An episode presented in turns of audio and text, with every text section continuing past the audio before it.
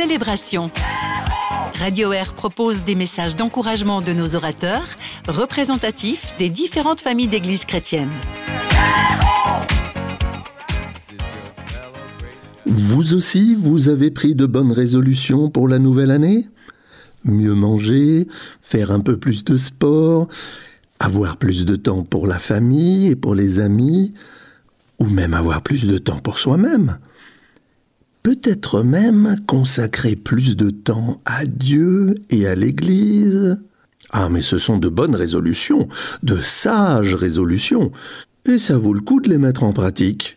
En même temps, J'avoue que j'ai un peu perdu l'illusion qu'un changement d'année facilite un changement de mes habitudes. Tenez, j'avais décidé de refaire un peu plus de sport. En de chance, il a neigé le 1er janvier. Mais impossible de sortir. Euh, j'aurais attrapé froid, surtout pas ça en début d'année. Si je me suis rattrapé par la suite. Question suivante. Et puis, vous savez, de bonnes résolutions, on n'en prend pas seulement la veille du 1er janvier. Combien de fois j'ai décidé de faire ceci ou cela et patatras, ça a marché pendant deux trois jours et les anciennes mauvaises habitudes ont repris le dessus. Eh oui, il n'y a rien de nouveau sous le soleil. En plus, je suis en excellente compagnie. Tenez, même dans les évangiles, il y a des gens qui prennent des résolutions et qui se cassent le nez, mais qui se plantent carrément. Je prends un exemple. Pierre. Jésus explique à ses disciples qu'il va bientôt mourir. J'imagine un peu l'ambiance. Chacun réagit plus ou moins gravement, les uns sont choqués, les autres abattus. Il y en a peut-être même certains qui comprennent. Mais il y en a un qui réagit avec force, c'est Pierre. Lui, il dit à Jésus, Moi je suis prêt à aller en prison avec toi, et même à mourir. C'est pas une résolution, ça?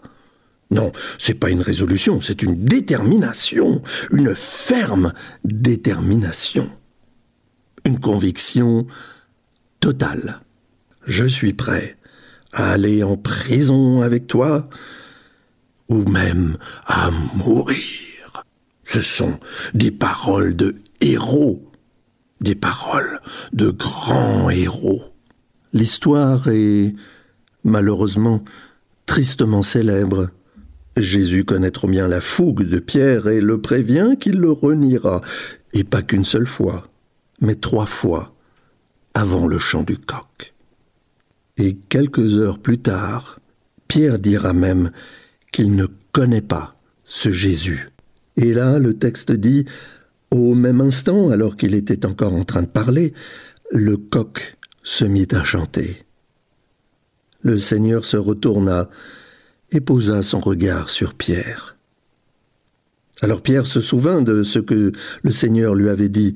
Il se glissa dehors et se mit à pleurer, amèrement.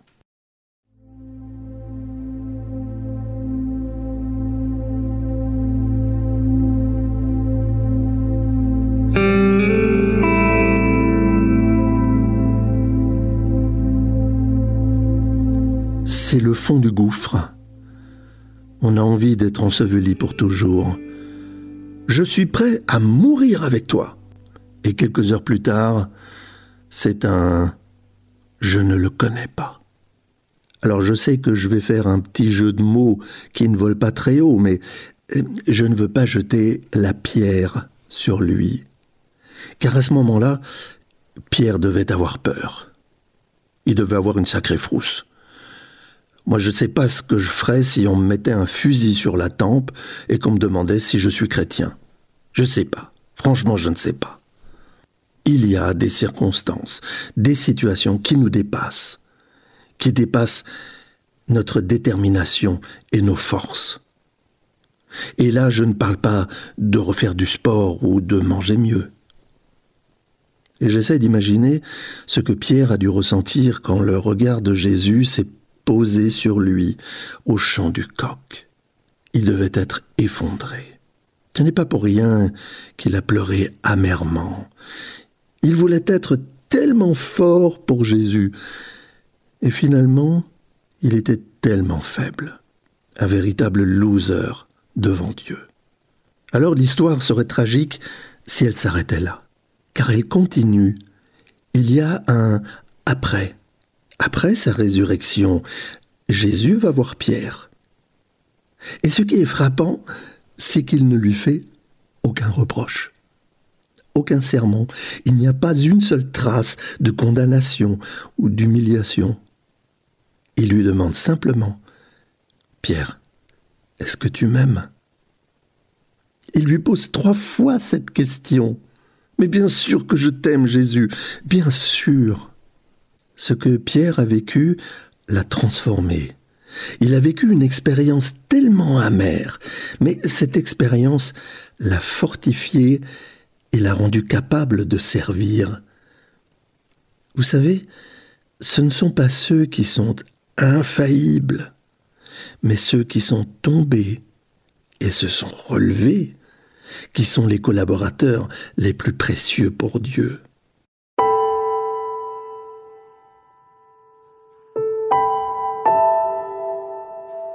Dans cette histoire, il y a un après, mais il y a aussi un avant.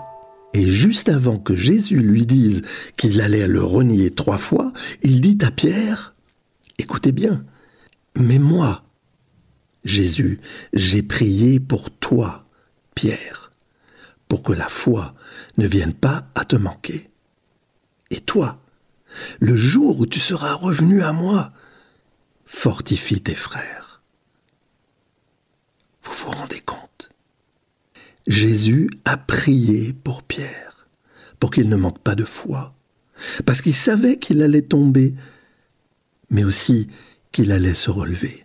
Jésus avait une mission pour Pierre, mais il a également une mission pour chacun de nous. C'est pourquoi il prie pour chacun de nous. Attendez, c'est, pas extraordinaire Jésus prie pour nous.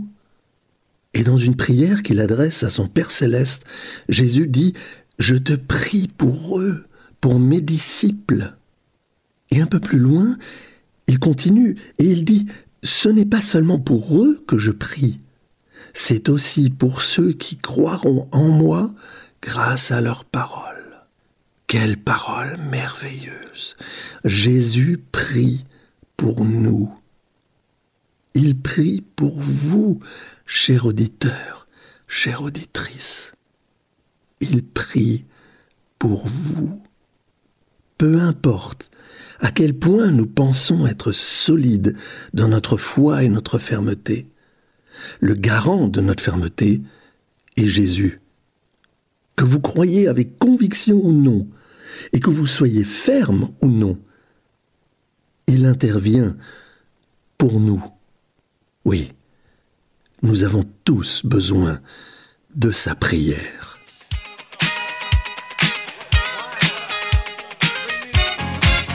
Réagissez à ce message d'encouragement par WhatsApp au 079 332 9000 sur Facebook ou sur notre site radio-r.ch.